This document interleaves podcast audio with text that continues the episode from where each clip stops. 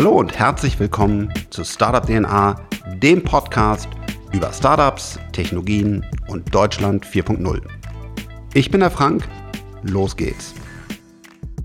Wir brauchen in, in Deutschland und Europa vor allen Dingen immer mehr mutige Startups. Ich glaube, da sind wir uns ähm, alle einig.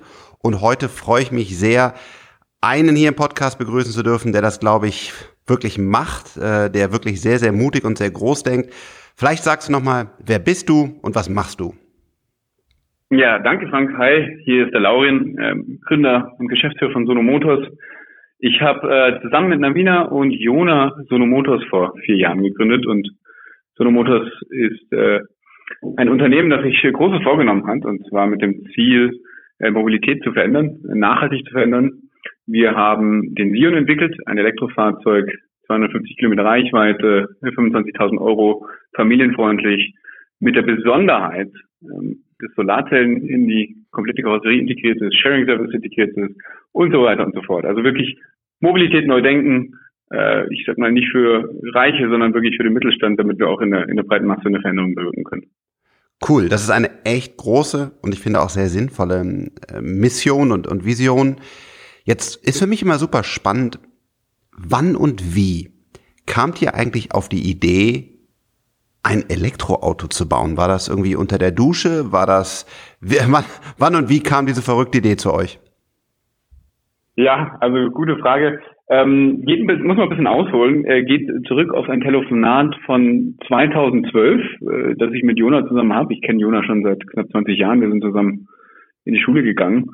Und damals haben wir uns die Frage gestellt, was können wir eigentlich verändern? Ja? Also zwei irgendwie äh, unbedeutende Menschen aus München.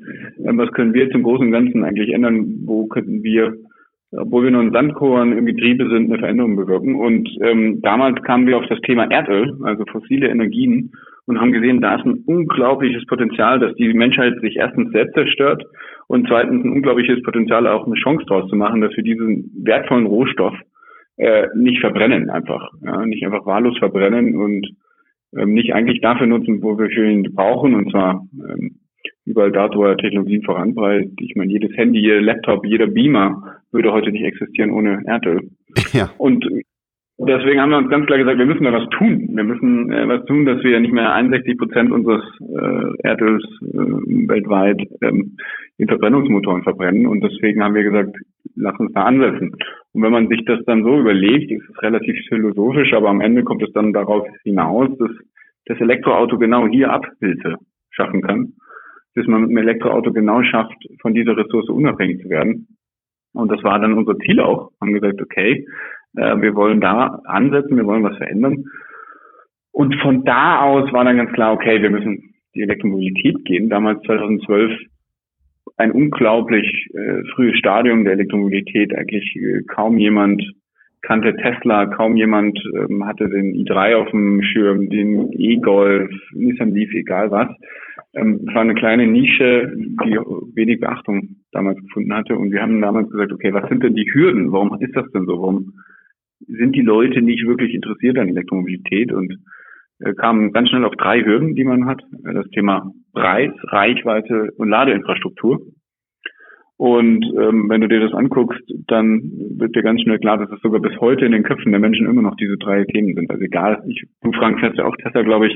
Äh, du, wirst, du kriegst sicherlich auch immer die gleiche Frage. Wie, wie weit fährt er denn? Was kostet er denn? wie lädst du Wo kann man ihn denn laden? Ja, genau. Das sind doch immer die gleichen Fragen. Und äh, da haben wir gesagt, okay, wir müssen da ja eigentlich ein Konzept entwickeln, wie man schafft, die drei großen Hürden vom Markt eigentlich zu bewältigen. Ja? Also gehe immer vom Kunden aus, wenn du ein neues Produkt entwickelst. Und deswegen ähm, haben wir gesagt, die Solarintegration macht total Sinn, weil wir damit einen Markt der Pendler ansprechen. Das ist der größte Fahrzeugmarkt in Europa. Das ist der größte Fahrzeugmarkt eigentlich weltweit. Menschen nutzen ein Auto, um zur Arbeit zu kommen und wieder daheim zu fahren. Und da macht die Solarintegration auf einmal Sinn weil die 34 Kilometer, die über die Sonne, bis zu 34 Kilometer, die über die Sonne in das Fahrzeug geladen werden, hören sich ja erstmal verdammt wenig an. Man denkt sich eigentlich, oh, das ist ja ein Marketing-Gimmick oder das ist ja fast nicht, ähm, was da reingeladen wird. Aber dann macht es auf einmal Sinn, wenn man sich anschaut, was das Pendlerprofil eines Deutschen ist im Durchschnitt. Und das liegt bei 20 Kilometer. 20 Kilometer am Tag fährt ein Deutscher mit dem Auto ähm, hin und zurück. Also, und wenn ich eben weißt du, wenn ich da genau eine Lösung habe, dann ist es natürlich so, dass ich die größte Zielgruppe damit anspreche, die sagt, äh, heute ist für mich die Elektromobilität noch nicht alltagstauglich zum Beispiel. Total stark. Also macht total Sinn. Ähm, hab euch äh, euer Projekt natürlich auch, auch beobachtet äh, und eure Firma und, und finde das echt einen guten Ansatz. Jetzt springen wir mal ein bisschen nach vorne und ihr braucht mhm. natürlich eine Menge Geld. Ihr braucht Kapital, um, um das umzusetzen. Mhm. Und ähm, ich glaube, es ist ein offenes Geheimnis, ähm, dass ihr auch Herausforderungen hattet, Kapitalgeber zu finden. Und jetzt habt ihr eine ganz tolle ähm, Crowdfunding-Kampagne, ähm, wenn das das richtige Wort ist, äh, gestartet. Und vielleicht kannst du mal so ein bisschen Hintergrund geben. Also wie, wie frustrierend war das, das Kapital äh, für so, wenn man es Deep Tech oder für eine größere Vision hat, zu finden? Wo, wo seid ihr gescheitert und, und äh, wie habt ihr es dann wirklich dann geschafft, eben nicht professionelle Investoren, sondern eine breitere Masse an kleineren Beträgen zu gewinnen, was ja ein unfassbarer Erfolg ist, den ihr da erzielt habt? Nimm uns mal so ein bisschen mit, wie, wie, wie ist das passiert? Sehr gern. Also grundsätzlich muss man da ein bisschen ausholen. Und zwar so, was war so? Die hatten mehrere Finanzierungsrunden, die Stage-Finanzierungsrunden ähm, erfolgreich abgeschlossen mit deutschen Investoren, deutschen Kapitalgebern. Ähm, da ist auch in Deutschland ein relativ guter Markt bereit. Also für dieses Seed, Financing, für irgendwie Ticket Size, ich sag mal 500.000 bis 2 Millionen, da gibt es eigentlich schon einen guten Markt in Deutschland. Aber sobald man mit Tech-Unternehmen, die viel, die kapitalintensiv sind, ähm, die viel Geld brauchen, wenn man versucht, die in Deutschland zu finanzieren, findet man nichts. Findet man auch in Europa fast nichts. Also es gibt dann ganz wenige Fonds, VC-Fonds, Wagniskapitalgeber, die wirklich dafür ähm, den Sweet Spot haben. Was dann also entsteht, ist, man muss sich international umschauen. Ja? Und ähm, international ist erstens Europa schon nicht auf der größten Bühne ähm, zum Thema Tech-Unternehmen, zum Thema ähm, Venture Capital. Und zweitens ist es natürlich extrem schwierig, ähm, ich sag mal, die Interessen dann von wirklich internationalen Investoren zu vereinbaren mit vielleicht dem Interesse des Unternehmens, was dann hier lokal in Deutschland angesiedelt ist. Bei uns kam das dann immer wieder zu einem Punkt, wo wir gemerkt haben, dass es da schwierig ist. Warum? Äh, wir hatten ganz konkret zum Beispiel eine Verhandlungsrunde mit einem internationalen Investor, der hatte Interesse, die Produktion bei sich in seinem Land anzusiedeln. Der hatte Interesse, die Patente äh, zu überschreiben, das Know-how in das Land zu ziehen und weniger Interesse selbst jetzt an dem Unternehmen, ähm, ähm, ich sag mal, hier in Europa aufzubauen, in Europa zu florieren und dann später erst zu expandieren. Also er wollte eigentlich genau diesen Businessplan genau andersrum schreiben, dass man erst quasi lokal bei ihm anfängt und dann sich internationalisiert. Und wir wollten ihn natürlich genau andersrum. Warum? Weil wir hatten hier 10.000 Reservierungen schon und 10.000 Menschen, denen wir versprochen haben, du kriegst dein Auto dann und dann und es wird in Europa produziert. Und da sind wir immer wieder an eine Stelle gekommen, wo wir dann uns entscheiden mussten, gehen wir diesen Weg, verkaufen wir die Firma ähm, an diesen, äh, an diesen Investor, ähm, aber können unsere Versprechen gegenüber 10.000 Menschen nicht halten, können auch die ursprüngliche Vision, die wir hatten, Mobilität nachhaltig zu verändern, nicht sicherstellen. Oder eben ähm, machen wir es selber. So. Und am Ende haben wir uns dann auch nie keine leichte Entscheidung ähm, zu dem Schritt in äh, zu einem sehr waghaltigen Schritt entschieden und zwar eine Community Funding Kampagne ins Leben zu rufen mit dem Ziel 50 Millionen Euro in ursprünglich 30 Tagen einzusammeln haben die dann gelauncht, war unglaublich. Also es war ähm, positives, negatives Feedback damals, als wir es gelauncht haben, weil es natürlich ein, ein, ein Riesenstatement war. Ja, ich meine, wir waren hatten, hatten, waren in einem Finanzierungsengpass. Das war wirklich kurz vor knapp, muss man ganz klar sagen, haben wir auch immer offen so kommuniziert und sind komplett rausgegangen, aber komplett transparent. Also wir haben wirklich den Leuten auch nichts verkauft. Wir haben einfach gesagt, so und so und so ist es, Leute. Und ihr habt jetzt die Chance, lasst ihr so ein innovatives und Potenzial, also Potenzial, großes Potenzial da in, in, in Deutschland, in Europa ähm, sausen oder machen wir alle zusammen, legen alle zusammen und äh, bringen diese Firma nach vorne. Und letztes ist passiert. Die Menschen haben sich für uns entschieden. Ähm, wir haben knapp 53 Millionen Euro über dann 50 Tage eingesammelt. Wir mussten die Kampagne verlängern und ähm, waren unglaublich geflasht natürlich auch vom Feedback. Also es war so spannend. Also die 50 Tage waren die aufreibendsten, die spannendsten, ähm, arbeitsreichsten 50 Tage meines Lebens bisher. Ähm, Weil, du kannst dir vorstellen, äh, Frank, du hast es ja schon mehrmals auch selber mit deinen Firmen durchgemacht. Ähm, Finanzierungsthemen sind immer spannend und immer nervenaufreibend, aber wenn es dann auch noch so öffentlich ist und so viele Menschen sich auch eine Meinung zu dem Thema bilden, ist es natürlich besonders äh, aufreibend. Ja. ja, also da erstmal äh, tiefen Respekt und großes Ärgernis von meiner Seite. Ähm, wir wollen Technologie voranbringen. Wir, wir sagen, das ist wichtig und, und wir wollen, wollen hier eben nicht komplett alles nach China und nach US verlieren und eigentlich haben wir keine Vehikel. Wir haben keine Venture ja. Capitalists, ja. die sagen 50 Millionen plus. Das hört sich natürlich für viele jetzt vielleicht auch gerade ähm, die zuhören, sagen, ja, 50 Millionen, das ist ja richtig viel Geld. Ja, also das, das ist auch eigentlich viel Geld. Also das versuche ich auch immer zu reflektieren. Aber im Tech-Bereich, wenn man Technologie bauen will, ist es leider oder glücklicherweise, wie immer man darauf schaut, eben nicht mehr viel Geld. Und wir, es ist so ein bisschen wie Fußball. Ja, ich glaube, das vielleicht dann noch mehr Leuten bekannt. Wenn man einen guten Fußballspieler haben will, der kostet einfach ganz, ganz viele Millionen. Und will ich jetzt als erster FC Köln bei mir hier um die Ecke ähm, irgendwie einen guten Spieler haben, dann kann ich nicht eine Million auf den Tisch legen, weil dann kann ich einfach international gar nicht mitspielen. Und uns fehlen diese Vehikel, ähm, 50, 100 Millionen plus, wenn etwas funktioniert, zu machen. Und äh, das ist sehr, äh, sehr traurig. Aber ihr habt jetzt eine Lösung gefunden über, über die Crowd, über die, die Fans, die Supporter. Und das ist ja eigentlich auch wiederum traurig, dass wir mehr Geld, also ihr mehr Geld aus diesen einzelnen kleinen Leuten, die mehr ins Risiko gehen, fast als, als große, große Fonds, wie zum Beispiel, wenn man mal einen Teil der Rentenfonds nehmen würde und die in Technologie steckt, das wären, glaube ich, 400 Milliarden. Ähm, ja. äh, die, die trauen sich nicht zwei, drei Prozent reinzutun, aber ähm, ihr habt es jetzt geschafft, im Volk, wenn ich das so sagen darf, mehr Begeisterung zu generieren als eigentlich bei den, bei den, ähm, bei den Technologieinvestoren. Und erstmal herzlichen Glückwunsch, das ist super. Aber auf der anderen Seite hier nochmal, der ein oder andere Politiker hört ja auch ab und zu den Podcast, da müssen wir was machen.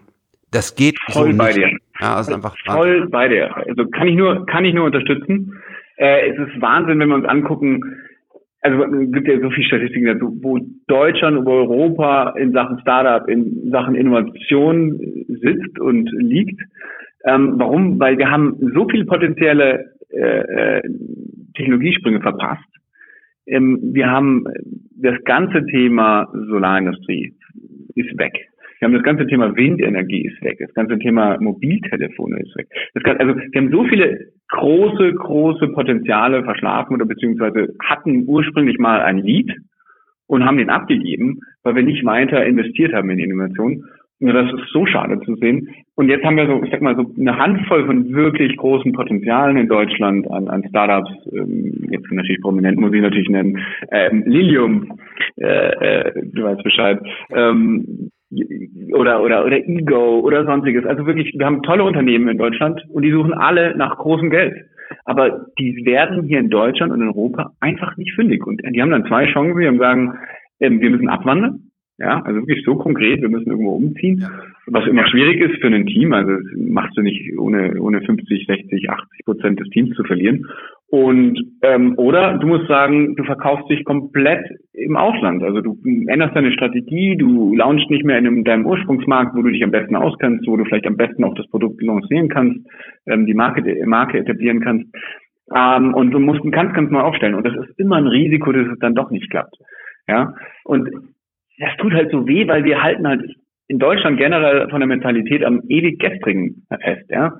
Also wie lange hat es jetzt gebraucht, damit die Automobilindustrie aufgewacht ist und gemerkt hat, dass die Elektromobilität äh, wichtig ist? Oder das Thema autonomes Fahren, wo einfach wir wirklich hinten dran sind. Oder das Thema äh, äh, generell Konnektivität im, im, im, im Fahrzeug. Da fühlt man sich manchmal wirklich so, als sei man noch vor zehn Jahren oder sei man vor 20 Jahren, wenn man in Meetings hockt. Ich kann das ja sagen, wenn ich irgendwie Zulieferern zusammensitze oder mit, mit anderen Automobilherstellern. Da sind manchmal Weltanschauungen, wo man sich wirklich denkt, die haben den Knall noch nicht gehört. Äh, ja, und äh, um äh, das Beispiel hier ähm, Lilium nochmal äh, zu bringen, auch dann teilweise die Presse, die wirklich äh, Unwahrheiten dann verbreitet, weil wir auch gar nicht diese DNA der ähm, der Innovation haben. Ich glaube, das, das war bei euch auch, dass der eine oder andere dann halt echt schlecht über euch gesprochen hat, was gar keine ja. Substanz hatte. Also ja. wir haben kein Kapital und wenn du es dann machst, dann, dann wird auch oftmals, geht der, geht der Bedenkenträger, ähm, geht der Bedenkenträger nach vorne. Und das ist einfach ein, ein, ja, ein, ein Riesenproblem. Und äh, echt stark, dass, ähm, ja, dass ihr hoffentlich ein, ein Leuchtturm werdet, der, ähm, ja, der zeigt, dass es, dass es geht. Aber ich will, ich will auch, weil egal, ob, ob ob ähm, unsere Investments oder andere, es gibt ja auch immer wieder technologische Herausforderungen. Und da würde ich einfach mal gerne mit dir reingehen und verstehen, was da, was da eure Antworten sind.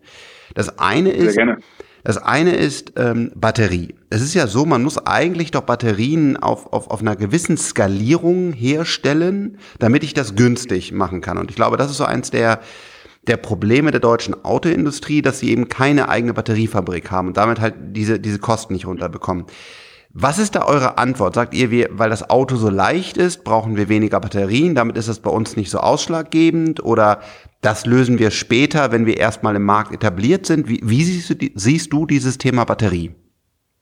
Oh, das ist ein großes Thema. Du, also ehrliche Antwort ist, wir als kleines Unternehmen, muss man ja ganz klar sagen, sind viel zu spät dran, um selber irgendwie in das Thema Batterie noch einzusteigen. Und da sind andere einfach wesentlich besser, wirklich meilenweit voraus. Also wenn ich mir angucke, wo Tesla steht, wo Panasonic steht, wo ein LG Gem steht, also die sind so weit, das ist, der Zug ist abgefahren. Da hat wirklich, da gab es Vorstandsentscheidungen, die einfach voll in die falsche Richtung gehen, hier auch in Deutschland.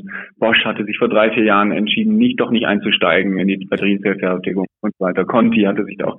So, das waren Themen aus meiner Sicht eine falsche Entscheidung. Ähm, natürlich in deren Sicht wahrscheinlich total argumentierbar, aber da haben wir den Motor der Zukunft abgegeben. Ja? Und ähm, was wir ganz klar sehen ist, das ist ein unglaubliches Wissen, ein unglaubliches Know-how, das andere halten. Aber wir als kleiner Player sind da zu spät dran, um einzusteigen. Deswegen, was wir gewählt haben, ist die Strategie, wir arbeiten äh, äh in dem Fall mit Ellen Klinger, einem deutschen Zulieferer zusammen, der die Zellen wiederum ähm, aus China bekommt, von einem chinesischen Hersteller. Hersteller. Und ähm, damit fahren wir die Strategie, die wir jetzt gerade haben. Und zwar fokussieren wir uns auf alle Alleinstellungsmerkmale, die wir haben. Aber das ist halt nicht wie zum Beispiel bei Tesla das Thema Batterie. Okay. Ja, Tesla definiert sich über die Reichweite, definiert sich über ähm, die Batterie, über die Langlebigkeit. Damals gerade ein ganz, ganz wichtiges Thema. Als sie auf den Markt kam, war immer das Thema Reichweite das einzigst Wichtige. Mittlerweile ist es so, dass es eigentlich um mehr geht bei einem Auto. Bei uns geht es ums Sharing, bei uns geht es um Auslastung des Fahrzeugs, ökonomisches Gut, auch in der Standzeit, ähm, Geld mit damit verdienen und so weiter und so fort. Okay.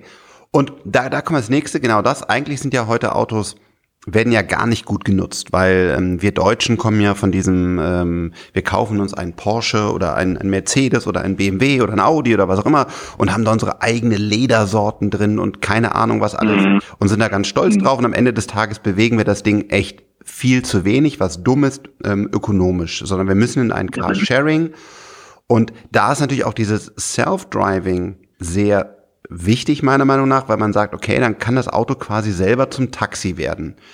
Wie siehst du das Thema Self-Driving? Wollt ihr das irgendwann über eine Waymo-Partnerschaft oder sowas mit aufnehmen? Oder sagt ihr, das kommt erst in zehn Jahren und wir machen erstmal nur, nur in Anführungszeichen Sharing, ähm, wie es auch, auch äh, andere Wettbewerber heute über Apps anbieten? Wie, wie ist da deine, da der Plan und deine Einschätzung? Also die Einschätzung ist genauso wie du sehe ich, dass das äh, massiv was verändern wird. Das ganze Thema Self-Driving wird auch ganze Industrien verändern, zum Beispiel das Thema Truck-Business, also ja. äh, Lastwagenfahrer, Fernfahrer, das wird riesig an Veränderungen bewirken. Ähm, Last Mile Delivery.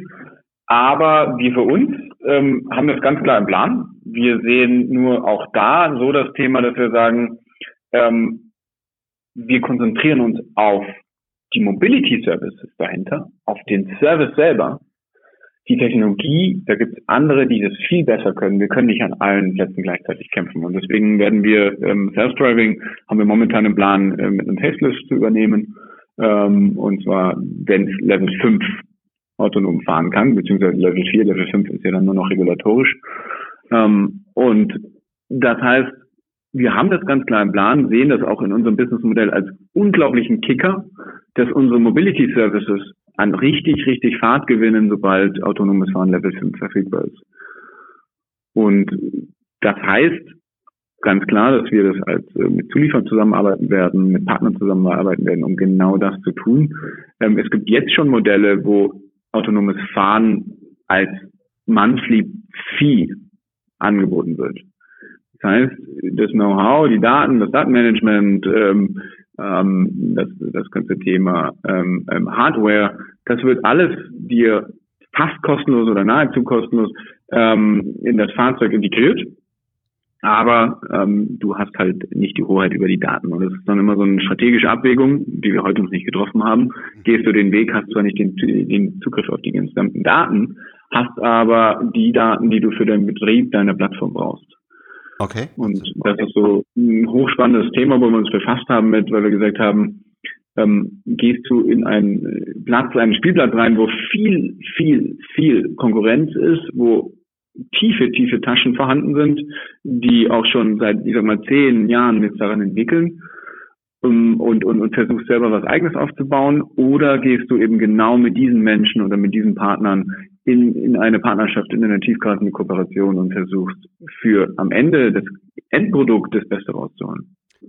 Macht Sinn von eurer Seite, verstehe ich. Ähm, zeigt nochmal, glaube ich, wie sehr es euch helfen würde und wie wichtig es ist, dass wir hier ein Ecosystem haben. Also dass wir hier weiterhin eine sehr, sehr starke ähm, Automobil- Industrie haben. Und da geht's halt eben nicht mehr irgendwie den besten Sechszylinder äh, mit dem größten Auspuff und dem tollsten Spaltenmaß, sondern es geht um Daten, es geht, geht um Self-Driving, es geht um Batterietechnologie und so weiter. Und da sind wir ähm, halt leider meiner Meinung nach ähm, ähm, schlecht aufgestellt, was dann nochmal zeigt, dass, dass innovative Player wie ihr auch nochmal einen Nachteil davon habt. Also ihr könnt das dann woanders zukaufen, aber es wäre ein Vorteil für euch, wenn wir dann in Deutschland sowas hätten und könnten damit dann auch die nächste Generation so, einen so einen kleinen Kicker geben und sagen, ähm, wir, wir sind das Land der, der, der Autoinnovation und bleiben es auch, weil halt Player wie ihr darauf aufsetzt.